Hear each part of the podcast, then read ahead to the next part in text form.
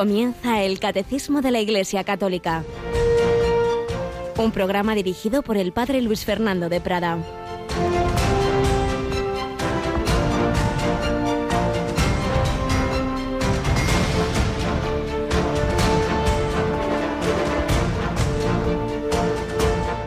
En verdad os digo que muchos profetas y justos desearon ver lo que veis y no lo vieron, y oír lo que oís y no lo oyeron.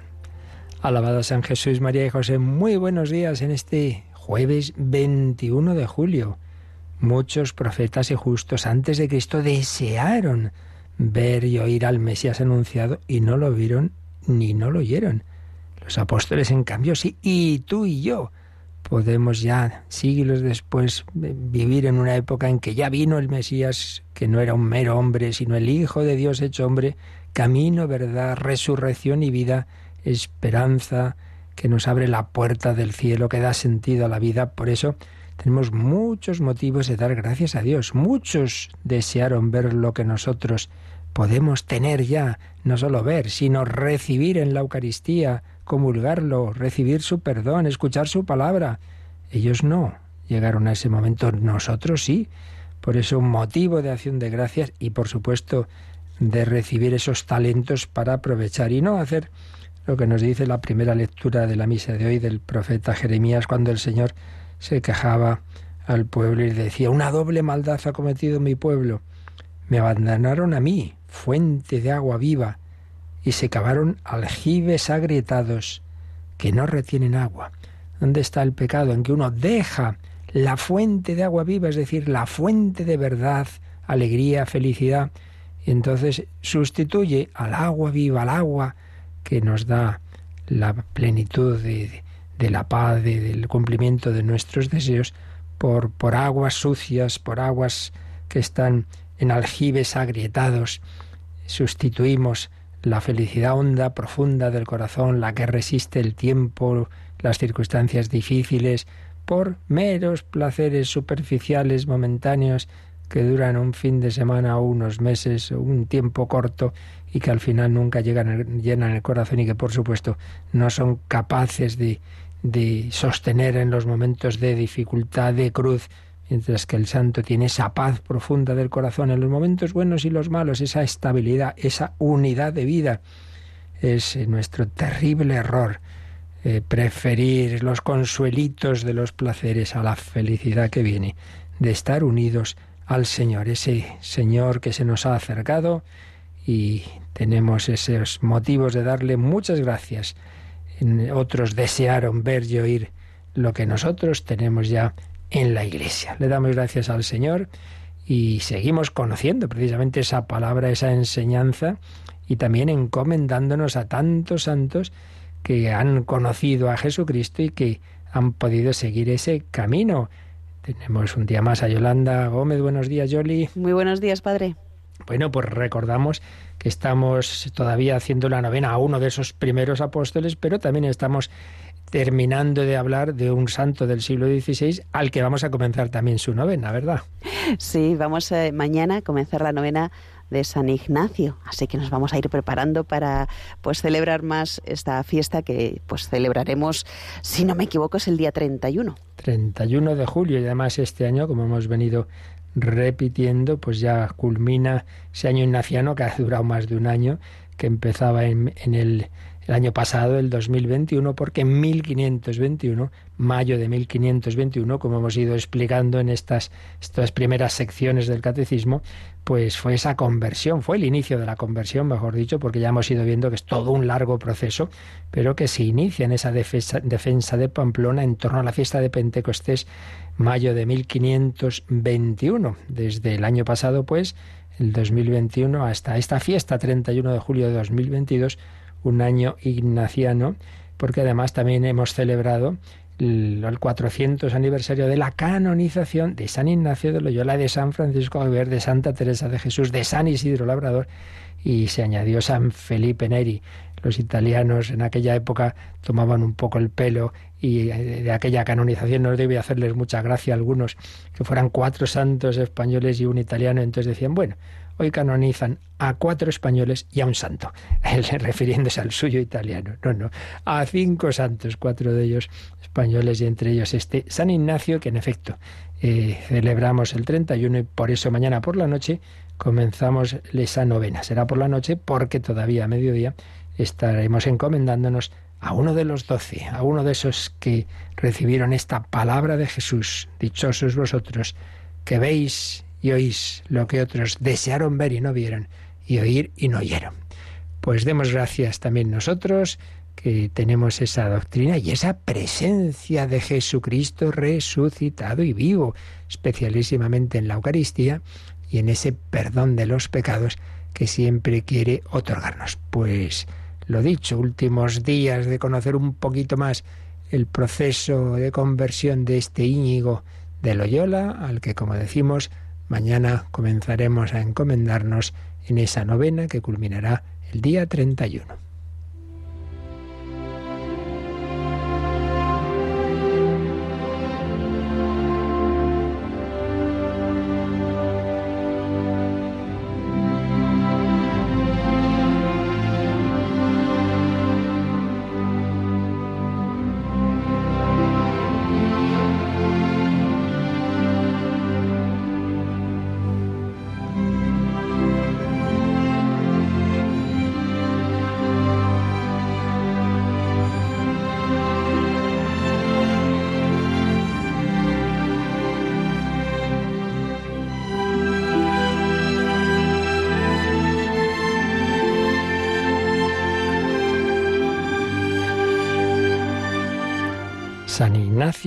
De Loyola. Bueno, pues recordemos que esos compañeros, esos amigos en el Señor estaban todavía esperando si habría barco para Tierra Santa, pero ya se veía que no, y por tanto se acercaba el momento de cumplir la segunda parte del voto que habían hecho en París. Si no podían ir a Tierra Santa, pues se presentaban al Papa que los destinara a donde él quisiera. Pero todavía estaban ya ordenados sacerdotes ejercitando diversos ministerios apostólicos. San Ignacio, eh, Pedro Fabro y Laínez eh, fueron a Roma, entraron allí en noviembre de 1538, todo les estaba siendo favorable. Eh, aquel que en París había sido contrario, el doctor Pedro Ortiz, ahora por el contrario, cada día era más favorable y propuso que Fabro y la fuesen invitados a dar clase en la Universidad de Roma, la que hoy sigue estando ahí, la famosa Sapienza, la Sapienza. Y sí, así lo hicieron. Y por su parte, San Ignacio empezó a dar ejercicios espirituales, el mes de ejercicios, a personas muy cualificadas. Cada uno lo hacía en un sitio, no, no, es, no había entonces esto de una casa de ejercicios, pues se encerraban en su casa, en, en algún lugar en que podían estar retirados, y el hombre, pues Ignacio, en una Roma ya entonces grande, a veces se la tenía que recorrer a pie de un extremo a otro, pues en un sitio visitaba a un ejercitante a ver qué tal le ha ido la oración de hoy, de ayer, luego iba a, otro, a otra esquina de allí. Tuvo grandes ejercitantes, incluso algún cardenal, el cardenal Gaspar, con, Gaspar Contarini, que presidió una comisión pontificia para la reforma de la Iglesia. Y este doctor en teología que acabamos de mencionar antes, el doctor Pedro Ortiz, que cada día pues se fue haciendo más amigo de San Ignacio y entonces quiso hacer el mes de ejercicios. Y en este caso, San Ignacio pensó que era mejor pues para mayor soledad no quedarse en Roma, sino hacer los ejercicios en la famosísima abadía de Monte Casino, aquella donde empezó San Benito su maravillosa obra de los monasterios benedictinos. Y así estuvieron durante 40 días en la cuaresma de aquel año 1538. 1538.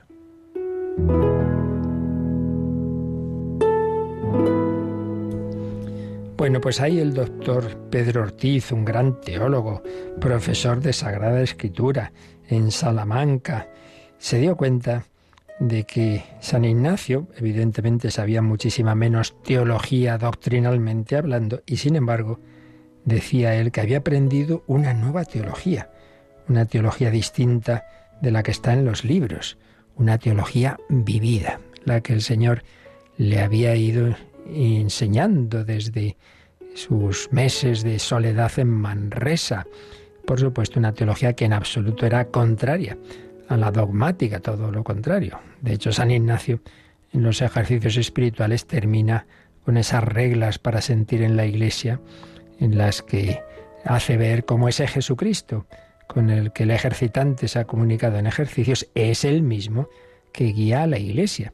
Y con esas indicaciones, reglas de prudencia, de, de siempre, pues buscar la doctrina segura, sólida, que en definitiva es la transmisión de lo que el Señor nos ha enseñado.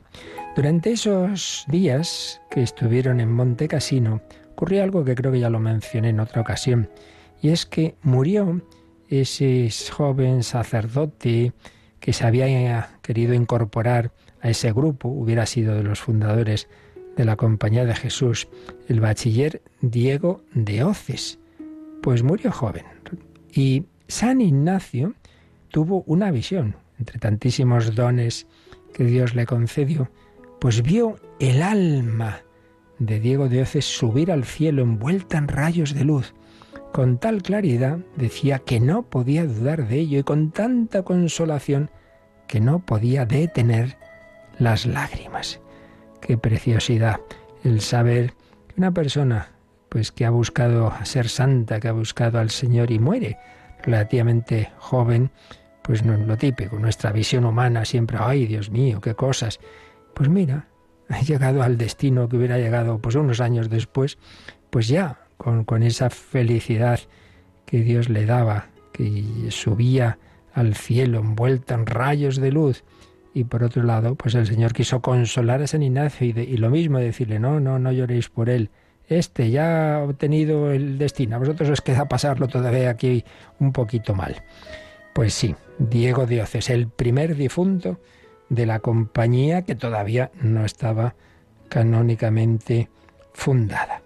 Bueno, los que estaban eh, haciendo labores apostólicas por el norte de Italia bajaron a Roma y ya el grupo se volvió a reunir seis meses después de la separación en abril, en abril de ese año 1538.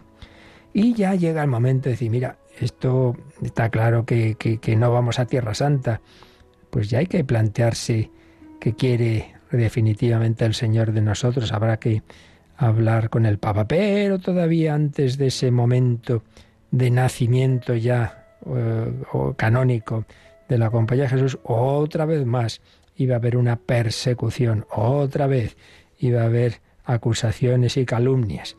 La cosa empezó en esa cuaresma que mencionamos de 1538, porque hubo unos sermones cuaresmales de un agustino en la iglesia de San Agustín en Roma, un tal Agustín Mainardi, y fue mucha gente, y entre ellos también asistieron, pues como personas que quieren aprender unos de otros, Fabro y Laínez, y se dieron cuenta de que entre lo que decía este predicador había doctrinas luteranas, que, que eso había errores serios.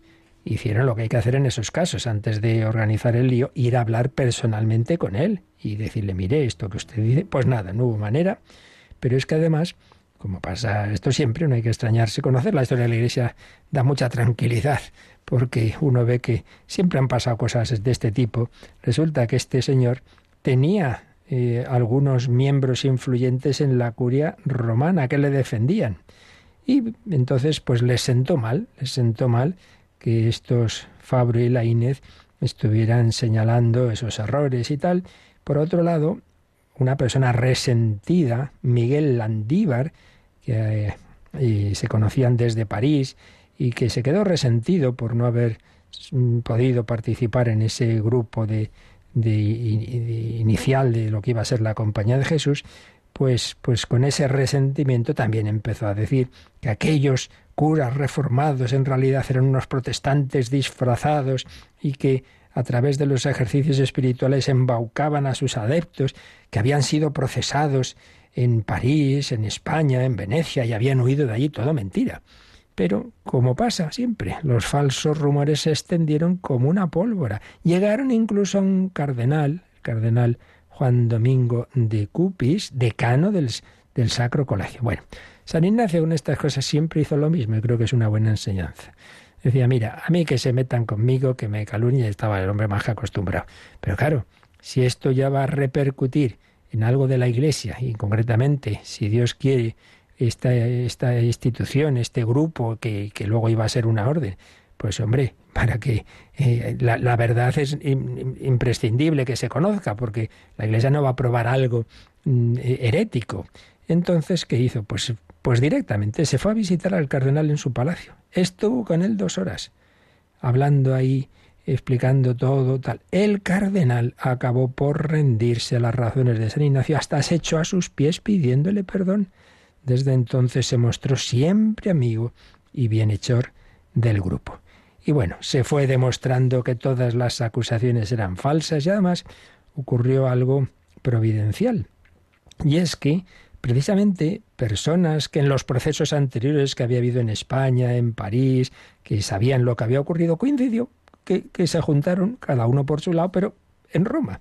Entonces, pues se les pidió, se les pidió su testimonio. Y claro, en todos los casos se vio lo mismo, que todos esos procesos que es verdad que había habido, todos habían acabado reconociendo la ortodoxia de San Ignacio, de sus compañeros, y no solo la ortodoxia, sino la santidad de vida.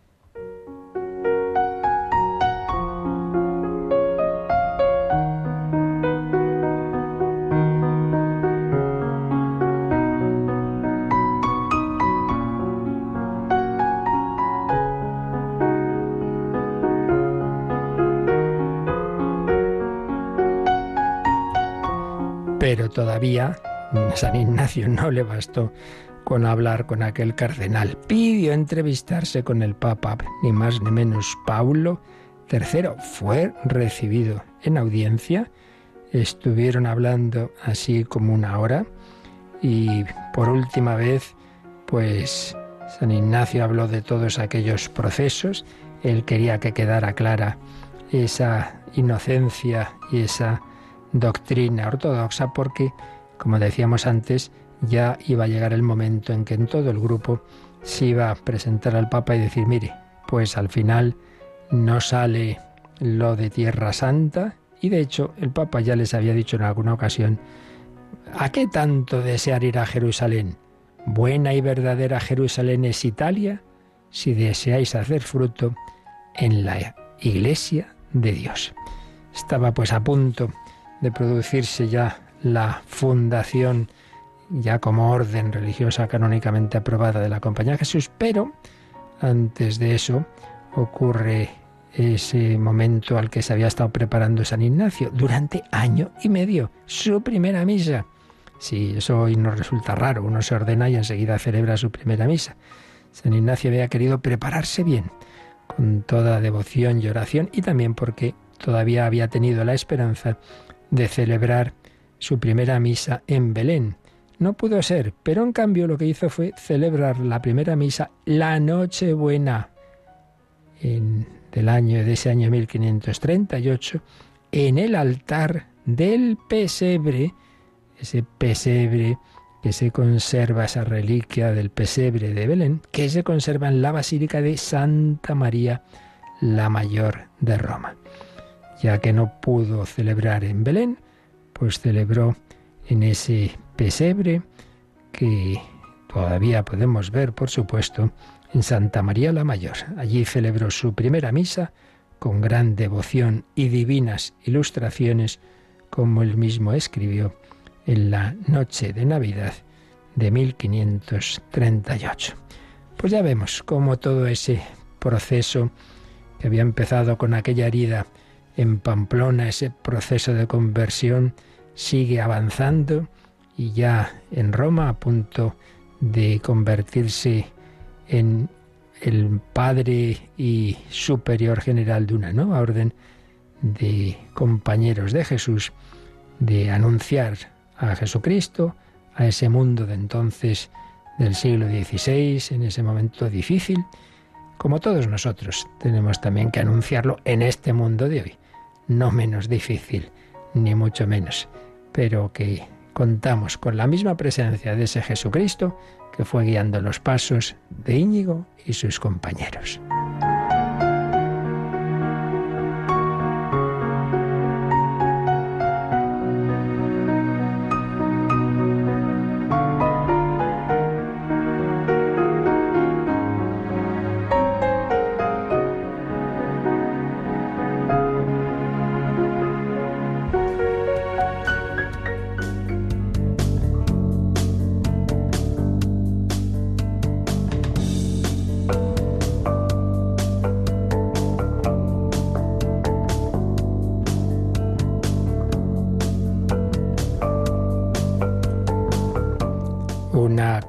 Conversión a Cristo que es simultáneamente incorporación a la Iglesia. Recordemos la conversión de Saulo en el camino de Damasco, es algo totalmente personal, místico diríamos, una experiencia única que él siente en su alma, que, que oye esa voz, Saulo, Saulo, ¿por qué me persigues? Sí, sí, pero cuando le pregunta Saulo a Jesús que tiene que hacer, tú vete a la ciudad, ya se te dirá lo que tienes que hacer. Y lo que se le dirá es que tiene que entrar en la iglesia, el Señor le envía a Ananías, Ananías le bautiza, no hay contraposición, sino todo lo contrario entre esa relación personal con Cristo, que habla a cada oveja en particular, el buen pastor se dirige a cada oveja, no hay contraposición entre eso, y que todas esas ovejas estamos llamadas a unirnos en ese pueblo de Dios, en esa iglesia, en ese cuerpo de Cristo, donde a cada uno nos ponga el Señor. El cuerpo tiene muchos miembros y todos ellos forman, unidos a la cabeza, que es el propio Cristo vivo, forman ese organismo espiritual que es la Iglesia. Es lo que habíamos empezado a ver ayer eh, como efecto del bautismo. Recordemos, primer efecto, la remisión de todos los pecados. Segundo efecto, recibir la vida divina, una criatura nueva, esa participación de la vida de Dios como hijos y con esa gracia santificante, esas virtudes teologales y morales y dones del Espíritu Santo. El segundo efecto, la vida divina. Pero el tercero, todo esto es simultáneo por supuesto, a la vez que nos une en Cristo a la Santísima Trinidad, la gracia de Dios, el carácter, nos incorpora a la Iglesia cuerpo de Cristo. Hemos visto en el número 1267 cómo el bautismo hace de nosotros miembros del cuerpo de Cristo. Y por eso nos dice San Pablo en Efesios 4:25, somos miembros los unos de los otros. Por eso no podemos vivir en modo individualista, una relación personal sí, individualista no Intimidad con Cristo sí, pero intimismo él y yo solos y allá los demás no. Pues lo veíamos en ese 1267, en un solo espíritu hemos sido todos bautizados para no formar más que un cuerpo, cita de San Pablo en 1 Corintios 12, 13, pero ya habíamos empezado a comentar el siguiente número, el 1268, y ahí nos encontramos con otra imagen. Si San Pablo usa la imagen del cuerpo de Cristo, cuerpo místico, que es la iglesia, San Pedro usa la imagen de un edificio espiritual, del cual los bautizados somos piedras vivas, piedras vivas, para edificación de ese edificio espiritual. Y por otro lado, estábamos viendo en este número que esa unión con Cristo nos da una participación no sólo de su vida filial, sino también de esa misión, de esos eh, aspectos de su misión, que es que Cristo es sacerdote, profeta y rey.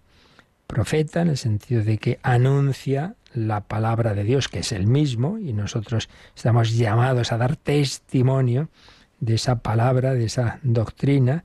Rey, estamos llamados a ser, digamos, a tener dominio de nosotros mismos y colaborar a extender su reino en donde el Señor nos ponga a cada uno. Y sacerdotes, sabiendo que el sacerdocio tiene dos dimensiones, dos aspectos distintos.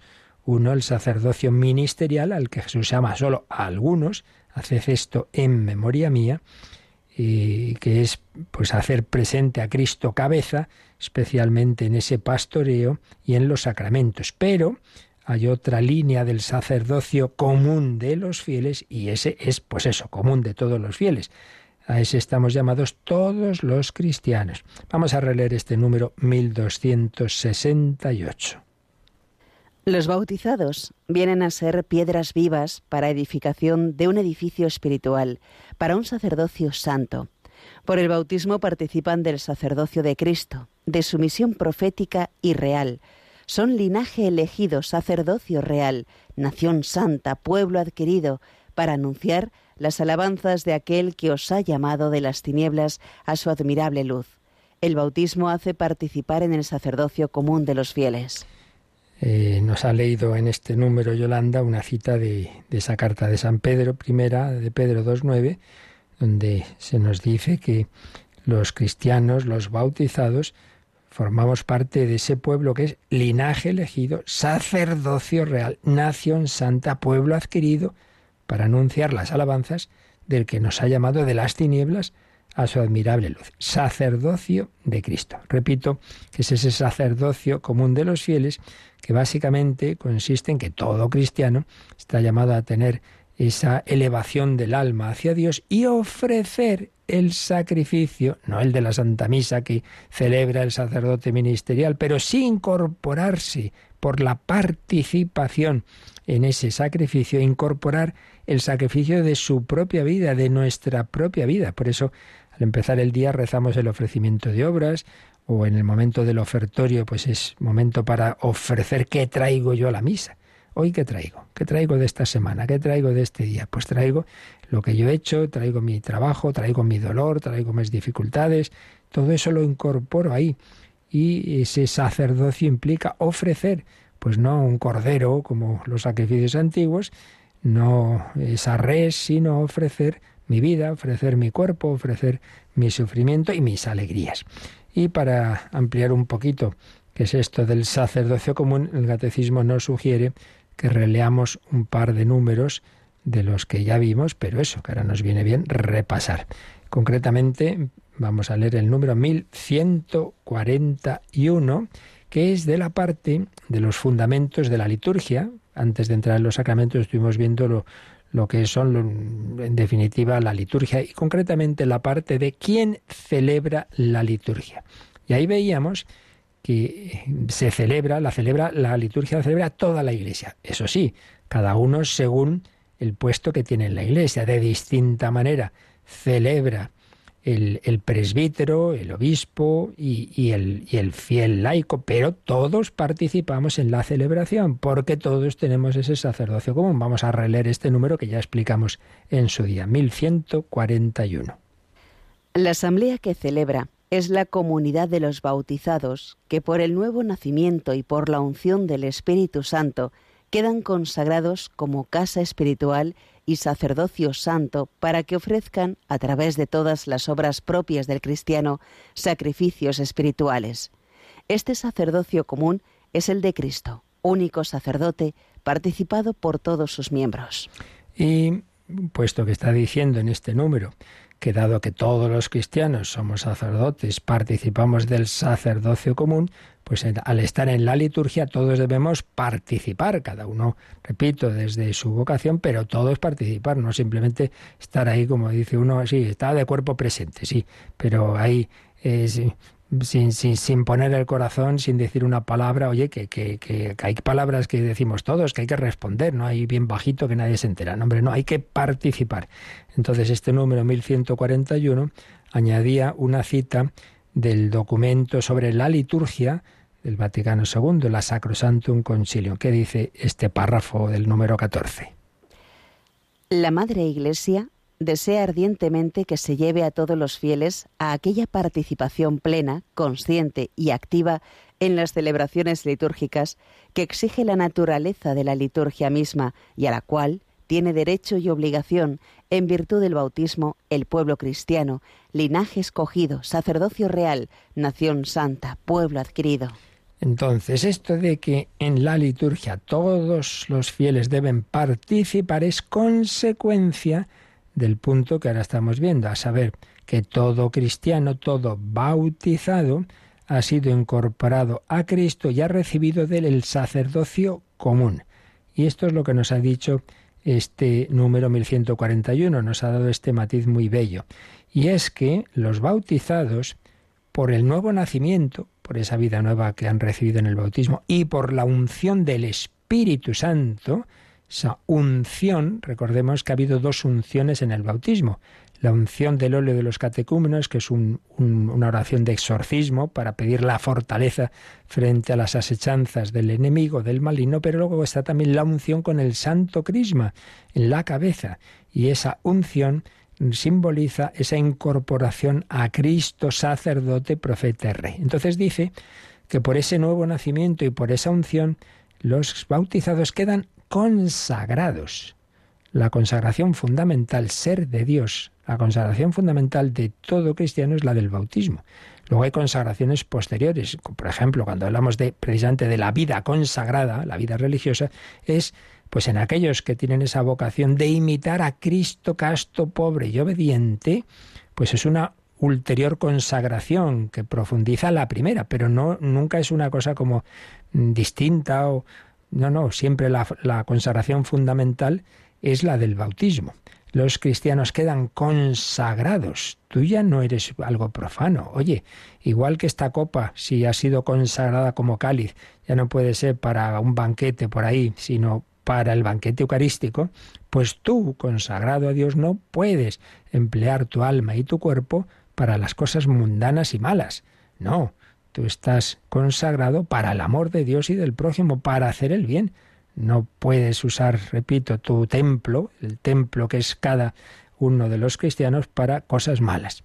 Entonces, los cristianos, eh, por ese nuevo nacimiento, la vida divina, por esa unción del Espíritu Santo, quedan consagrados como casa espiritual. Eres un templo. Y en un templo no es el sitio para cosas profanas. Entonces tu vida Tú no puedes dedicar tu pensamiento, por ejemplo, a, malos pensamientos. No, hombre. Toda, todo, todo tu, ser debe ser de Dios. la mentalidad de Cristo, el pensamiento, los deseos de Cristo en el corazón, las actuaciones de Cristo. No soy yo quien vive, es Cristo quien vive en mí. Quedan consagrados como casa espiritual y sacerdocio santo para que ofrezcan a través de todas las obras propias del cristiano, sacrificios espirituales. Veis, aquí está la clave de ese sacerdocio común. Si lo más típico del sacerdote en todas las religiones y del sacerdote del Antiguo Testamento era ofrecer los sacrificios, llegaba ahí pues los fieles y traigo este animalito, esto es lo que ofrezco yo, traigo este par de tórtolas, esos pichones, aquello de la presentación, ¿verdad?, del niño en el templo, etcétera, y lo cogía el sacerdote, el sacerdote lo ofrecía a Dios. Bueno, pues ahora tú ofreces no los animalitos, sino a ti mismo, ofreces tus obras, ofreces tu trabajo de hoy, ofreces ese cansancio, ofreces esa alegría, ofreces esa vida familiar. Ese es el sacerdocio común al que todos estamos llamados. Y como sacerdote, eso que vives todo el día, luego lo expresas en la participación en la liturgia. Así es, llamados todos a participar, a alabar a Dios y llamados todos también a ser testigos, porque ese final de la misa, podéis ir en paz, no es esto se ha terminado, sino podéis ir a anunciar la paz que viene de Cristo, díselo a los demás.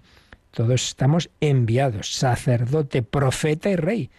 Profeta, da testimonio, anuncia a Cristo, todos llamados a ser testigos de Cristo. Vamos a pedir al Señor que nadie mire a otro lado, que esto no es para solo los sacerdotes ministeriales, que esto es para todos, llamados a servir al Señor en el día a día, a ofrecer nuestra vida, a consagrar todas las actividades al servicio de Cristo, a consagrar toda la extensión de su reino.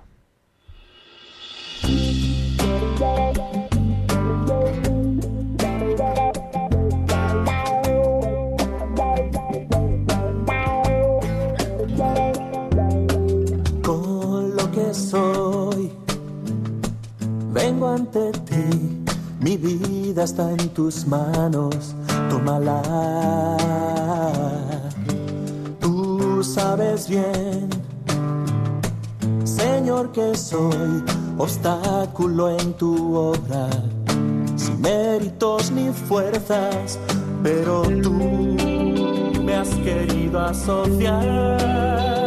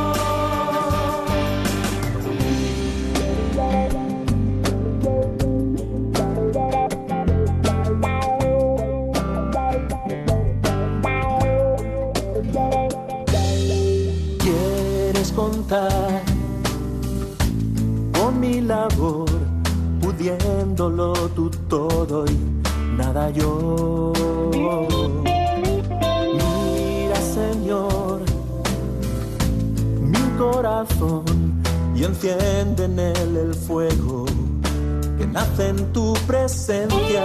Pero tú me has querido asociar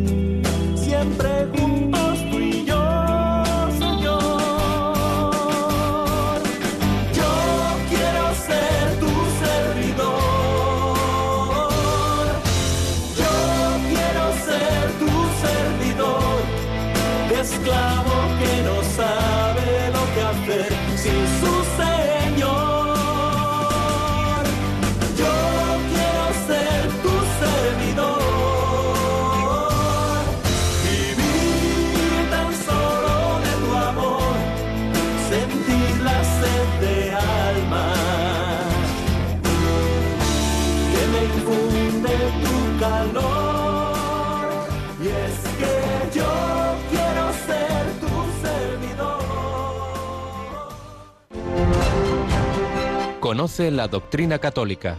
Escucha el catecismo de 8 a 9 de la mañana, de 7 a 8 en Canarias. Y los sábados a la misma hora profundizamos en los temas tratados en el programa En torno al catecismo. Pues sí, tú que me estás escuchando ahora, no, no, si yo no soy sacerdote, ni falta que hace, tú también, sin ser sacerdote ministerial, Eres sacerdote de Cristo en este sentido de ofrecer tu vida, de colaborar a la extensión del reino de Cristo, de la redención.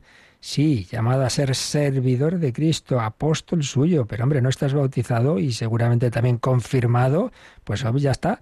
Eso ya te destina al culto divino, a participar en la liturgia, a ofrecer tu vida y a dar testimonio. Nos lo dice otro número marginal, prácticamente viene a decir lo mismo, pero vamos a leerlo también, el 784, cuando hablábamos de las características del pueblo de Dios, de la Iglesia. Y ahí habíamos visto que es un pueblo sacerdotal, profético y real. Leemos ese 784.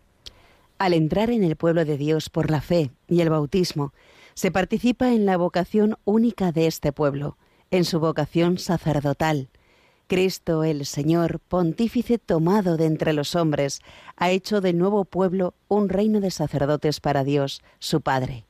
Los bautizados, en efecto, por el nuevo nacimiento y por la unción del Espíritu Santo, quedan consagrados como casa espiritual y sacerdocio santo. Como veis, son ideas que se van repitiendo, pero es que eso es lo, lo bonito de la verdad. La verdad es sinfónica, es coherente, entonces, sea que hablemos de Cristo, sacerdote, profeta y rey, sea que hablemos de la Iglesia, pueblo sacerdotal, profético y real, sea que hablemos de la liturgia, pues todos si somos sacerdotes en este sentido, debemos participar en ella, sea que hablemos del bautismo, el bautismo es el que nos da esa participación en el sacerdocio común y por tanto en tu día a día, tú también, ofrecer tu vida, ofrecer tus acciones, tus alegrías y tus sufrimientos, todo eso. No, no hay una parte de mi vida, bueno, ahora yo soy profano, luego soy que no, que no. Siempre, siempre hijos, siempre sacerdotes, porque somos miembros de un pueblo sacerdotal. Esto no está reservado a una casta. Repito, otra cosa distinto es sacerdocio ministerial eh, al que se nos, el Señor nos ha encomendado unas una especial actuación en, en su nombre y, en su persona, en, persona Christi, fundamentalmente los sacramentos. Pero todo lo que es esa oración, ese ofrecer la vida, los sacrificios del día a día, el dar testimonio, eso todo cristiano, todo cristiano. Bueno, pues con esto vamos a pasar ya al siguiente número, que es una maravilla de número lleno de citas bíblicas que detalla un poco más bastante más, pues cómo debe ser la vida del cristiano. Si el cristiano estamos diciendo que queda consagrado, consagrado a Dios, si estamos diciendo que participa de esa misión de Cristo como sacerdote, profeta y rey. Bueno, pues todo esto implica una serie de actitudes y de virtudes que intenta sintetizar, poniendo diversas citas, el número 1269. Nos dará tiempo pues a, ver algo de ello y ya seguiremos otro día. Pero vamos ya pues con el 1269 y muy atentos, porque repito que aquí se nos dan como unas claves de espiritualidad de todo cristiano y de ti, querido hermano y hermana laico, laica, esto es para ti. Hecho miembro de la Iglesia, el bautizado ya no se pertenece a sí mismo, sino al que murió y resucitó por nosotros. Por tanto, está llamado a someterse a los demás, a servirles en la comunión de la Iglesia y a ser obediente y dócil a los pastores de la Iglesia y a considerarlos con respeto y afecto. Del mismo modo que el bautismo es la fuente de responsabilidades y deberes, el bautizado goza también de derechos en el seno de la Iglesia, recibir los sacramentos, ser alimentado con la palabra de Dios, y ser sostenido por los otros auxilios espirituales de la Iglesia. Bueno, aquí podríamos distinguir un par de bloques de ideas. En primer lugar, lo más radical, que nos habla de, la esencia de la vida cristiana como pertenencia a Cristo. Y luego una serie de consecuencias en la relación de unos con otros, eh, en ese cuerpo místico, en ese pueblo de Dios. Y aquí pues se nos va a hablar de los derechos y deberes, de los derechos y las responsabilidades. Será un segundo bloque, pero vamos por el primero. Primera afirmación fundamental para todo bautizado, para todo cristiano, desde el Papa al último monaguillo. Dice, hecho miembro de la Iglesia, el bautizado ya no se pertenece a sí mismo. Primera Corintios 6, 19, sino a quién? Al que murió y resucitó por nosotros. Segunda Corintios 5:15. Bueno, esto es clave. Es que aquí está el fundamento. Yo hago con mi vida lo que me da la gana. Perdón, no es tu vida. No, eres no es tuya. Primero, no te la has dado tú. Y segundo, tú has recibido una vida divina que te la ha dado alguien que ha muerto por ti. Hombre, pues en fin, algo habría que tener esto en cuenta, ¿no? Y corresponder. Mi cuerpo es mío, no es tuyo tu cuerpo, ni tu cuerpo ni tu alma. No somos de nosotros mismos. Yo no puedo hacer con mi vida lo que quiera. Tengo que entregarla a aquel que primero me entregó la suya, siendo el Hijo de Dios hecho hombre, que es muy fuerte. Entonces, como digo, nos pone aquí dos citas de San Pablo. El bautizado ya no se pertenece a sí mismo. En 1 Corintios 6, 19. Leemos lo que escribía ahí San Pablo a los cristianos de Corinto, ¿acaso no sabéis que vuestro cuerpo es templo del Espíritu Santo que habita en vosotros y que habéis recibido de Dios y no os pertenecéis? Pues habéis sido comprados a buen precio. Esa comunidad de Corinto, San Pablo la quería mucho porque después de su fracaso, digámoslo así, apostólico en Atenas, gente muy culta, muy lista, pero pero muy soberbia, y que apenas habían convertido. Llega en cambio a Corinto, que era un pueblo de, un lugar de puerto donde llegaba pues mucha gente y bueno, esos sitios muchas veces son lugares de vicio y un sitio pues de mucho vicio, sobre todo en el tema de la, de, la lujuria a nivel sexual, prostitución, en fin, nada nuevo bajo el sol. Esto, la, la historia se repite. Pues bien, resulta que sí, que ahí se convirtieron muchos. Sí, pero claro, no se quitan tan fácilmente las malas costumbres. Entonces, en ese campo de la lujuria, pues había todavía bastante tela que cortar. Entonces San Pablo les dice, ¿acaso no sabéis que vuestro cuerpo, que no es vuestro, hombre, que es templo del Espíritu Santo, el Espíritu Santo que habita en vosotros, que lo habéis recibido de Dios, ese Espíritu, y nos pertenecéis? ¿Y qué razón da de que no os pertenecéis? Alguien os ha comprado. ¿Cómo es eso? Pues sí, al precio de la sangre de Cristo. Esto lo dirá San Pedro en otro lugar. Nuestro precio es la sangre de Cristo, no eres tuyo. Alguien ha pagado por ti. Estás bautizado, quiere decir que Jesucristo te ha liberado del dominio del príncipe de este mundo, por así decir, ha pagado el rescate al que te tenías secuestrado, esclavizado de tus pasiones, en sentido negativo de la palabra. Pasiones son buenas en sí mismas, pero desbocadas, des centradas, desordenadas, pues son instrumento del demonio para que no hagamos el bien, para que vayamos a lo nuestro, que pasemos de, de, todos los de los demás. hombre, no. Ha sido comprado a buen precio. Pues esto nos lo dice también el Señor en este tiempo de tanta soberbia. Mi cuerpo es mío y hago con mi vida lo que me da la gana, etcétera, etcétera. Pues no es así. El cristiano sabe que no es así. Ha sido comprado a precio de la sangre de Cristo. Y la segunda cita, en este caso su segunda carta a los Corintios, es una preciosidad lo que nos dice San Pablo en 2 Corintios 5, vamos a cogerlo desde el 14. Porque nos apremia el amor de Cristo al considerar que si uno murió por todos, todos murieron.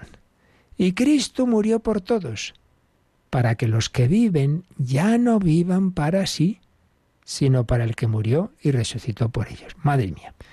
Por un lado, ese fuego que, movía el corazón de Pablo nos apremia el amor de Cristo. El, apóstol le arde el corazón. Yo no puedo estar aquí quietecito viendo a tantas personas que no conocen a Cristo, que andan perdidas, sin sentido de la vida, sin esperanza, ahí arrastrándose, buscando placercitos para consolarse de las tristezas de... Hombre, que no nos apremia el amor de Cristo, que ha muerto por cada uno, ha muerto por ese que está ahí tirado pidiendo limosna, ha muerto por esa prostituta, ha muerto por ese drogadito, ha muerto por cada uno. Entonces, Cristo murió por todos, para que los que viven ya no vivan para sí mismos, sino para Él, para aquel que murió y resucitó por ellos. Es una maravillosa mm, forma de expresar el ideal de la vida cristiana. Estás llamado a vivir para otro, para otro que ha vivido y muerto por ti. Porque si el sentido de la vida de cada uno de nosotros es Cristo, podríamos decir que el sentido de la vida de Jesús, del Hijo de Dios hecho hombre, eres tú. Porque si Él se ha hecho hombre, ha sido por ti. Lo decimos en el credo, por nosotros y por nuestra salvación bajo del cielo, por nosotros, por ti. Porque Dios ve a cada uno en particular, no ve solo el rebaño, ve a cada oveja y la llama a cada una por su nombre. Cristo ha muerto por ti, para que tú no vivas para ti mismo, para tus intereses, sino para aquel que murió y resucitó por ti. Sentido de la vida, entregarla a otro que la ha entregado antes. Hay hombres que se entreguen a Dios, porque hubo un Dios que se entregó a los hombres. Este es el punto de partida de la vida cristiana, de la espiritualidad cristiana, caer en la cuenta de que soy un redimido, de que soy un salvado, de que soy un perdonado.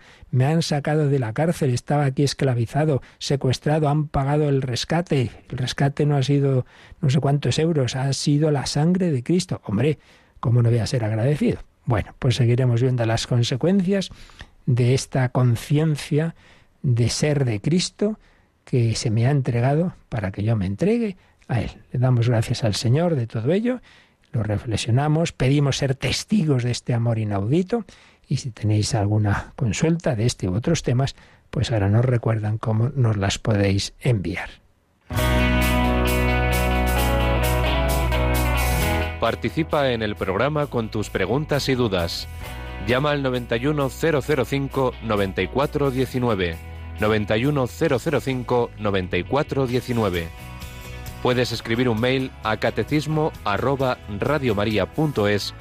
o escribirnos un mensaje al teléfono de WhatsApp 668 594 383 668 594 383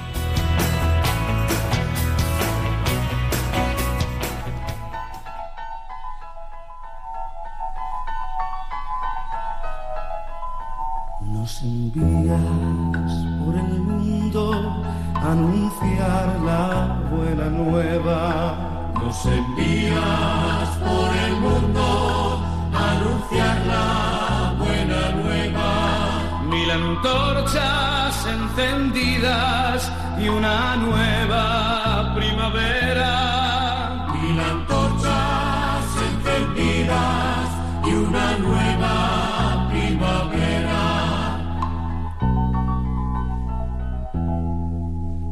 Si la sal se vuelve sosa, ¿quién podrá salar el mundo? Si la sal se vuelve sosa, ¿quién podrá salar el mundo? Nuestra vida es levadura, nuestro amor será fecundo.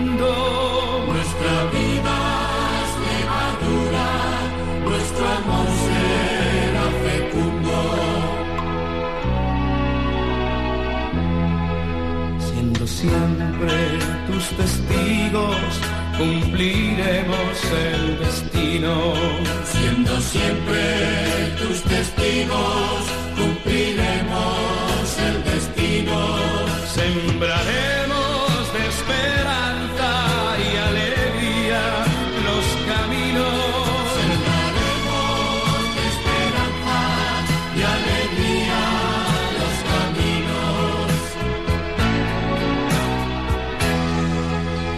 soy y cuánto tengo, la ilusión y el desaliento. Cuánto soy y cuánto tengo, la ilusión y el desaliento. Yo te ofrezco mi semilla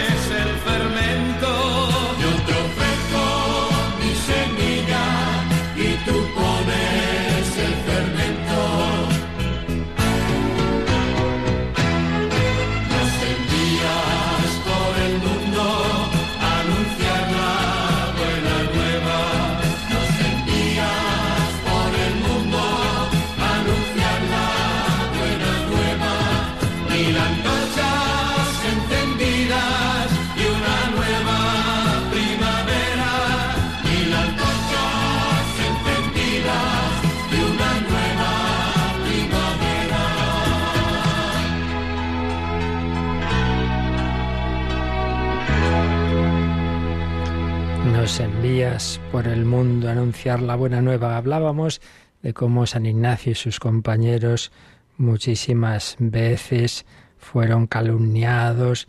Pues San Ignacio cuando se metían con él, pues nada, lo ofrecía al Señor, como tantos santos han hecho y punto. Pero es verdad que en otras ocasiones cuando veía que eso afectaba, podía afectar, por ejemplo, a la fundación de la Compañía de Jesús, a pensar que era eh, heterodoxo lo que se enseñaba, etcétera, etcétera, entonces sí, eh, sí acudía a las autoridades a pedir que se aclararan las cosas. Lo digo porque nos preguntan, eh, hemos sido difamadas mi hermana y yo por otro hermano en Facebook, no sé si hay que denunciarlo o pensar que nuestro Señor lo fue más que nosotros y dejarlo estar.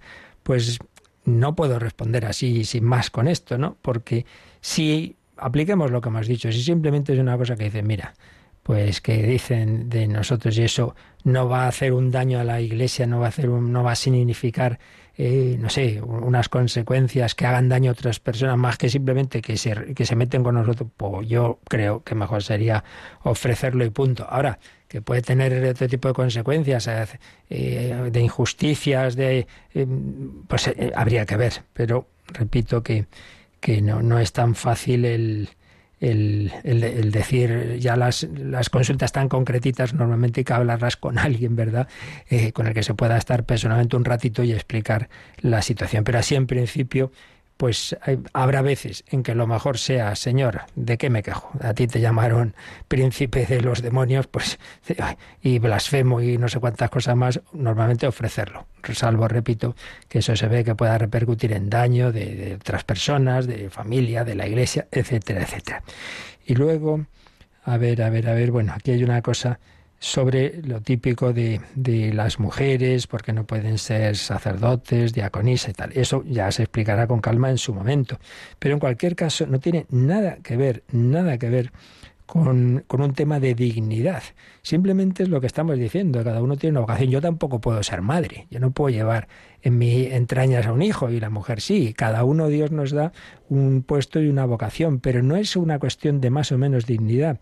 Y luego el pensar, que es una cosa que siempre se ha dicho, no, porque es que en esa época de Jesús, claro, las mujeres, pues estaban, pues precisamente por eso es donde se ve que no ese es el tema, porque Jesucristo rompió todos esos tabúes y todas esas costumbres, eso de, de, que estaba hablando con las samaritanas solas chocaba, eso de que en su grupo de seguidores había mujeres, eso, bueno, no tiene nada que ver, por tanto, con, con una falta de aprecio del Señor por la mujer, todo lo contrario. Pero una cosa es eso, la dignidad de la mujer, y, otra cosa es que hay distintos ministerios. Y hay uno, que es el tipo, el, ministerio eh, jerárquico sacramental, que ese, por razones que ahora no me da tiempo a explicar, y que en cualquier caso pues es como el Señor lo hizo, que repito, no porque entonces fuera la costumbre, que por otra parte existían sacerdotisas en el mundo pagano, o sea que tampoco es que eh, esas cosas a veces se dicen, no, es que como entonces siempre se hacía así, no, no, no siempre se hacía así.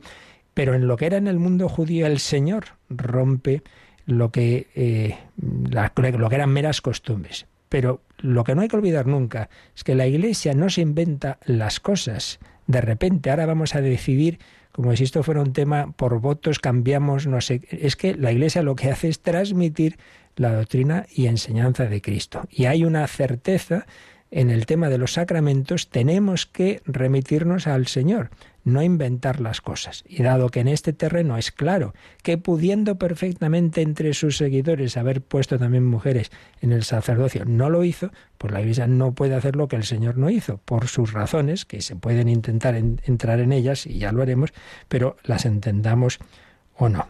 Por tanto, no es una cuestión de menosprecio, no es una cuestión de falta de dignidad, no es una al revés. Si es la iglesia las que más participan y, y hacen un montón de cosas, bien lo sabemos los sacerdotes son las mujeres, pero cada uno en su puesto, que no es ni de más ni de menos. En fin, creo que algo hizo la Madre Teresa y yo nunca en ningún momento vi que la Madre Teresa se quejara de no poder ser diaconisa. ¿Recuerda alguno algo de eso? ¿No? ¿Verdad? Pues esa es la verdadera santidad que nos importa es el, eh, a, lo, a, lo, que tiende todo en la iglesia es a eso, a que el que más vale en la iglesia es el que más sirve, no el que más manda. Y, la autoridad solo tiene sentido en ese sentido, de servir a la santidad. Por ahí va la cosa, pero bueno, estos son temas complejos que en tres minutos no pretendo convencer a nadie. Pedimos al Señor su bendición para vivir eso, el sacerdocio común de los fieles. Ese es el que debemos vivir todos, los ministeriales, los hombres, las mujeres, los niños y los ancianos. La bendición de Dios Todopoderoso, Padre, Hijo y Espíritu Santo, descienda sobre vosotros. Alabado sea Jesucristo.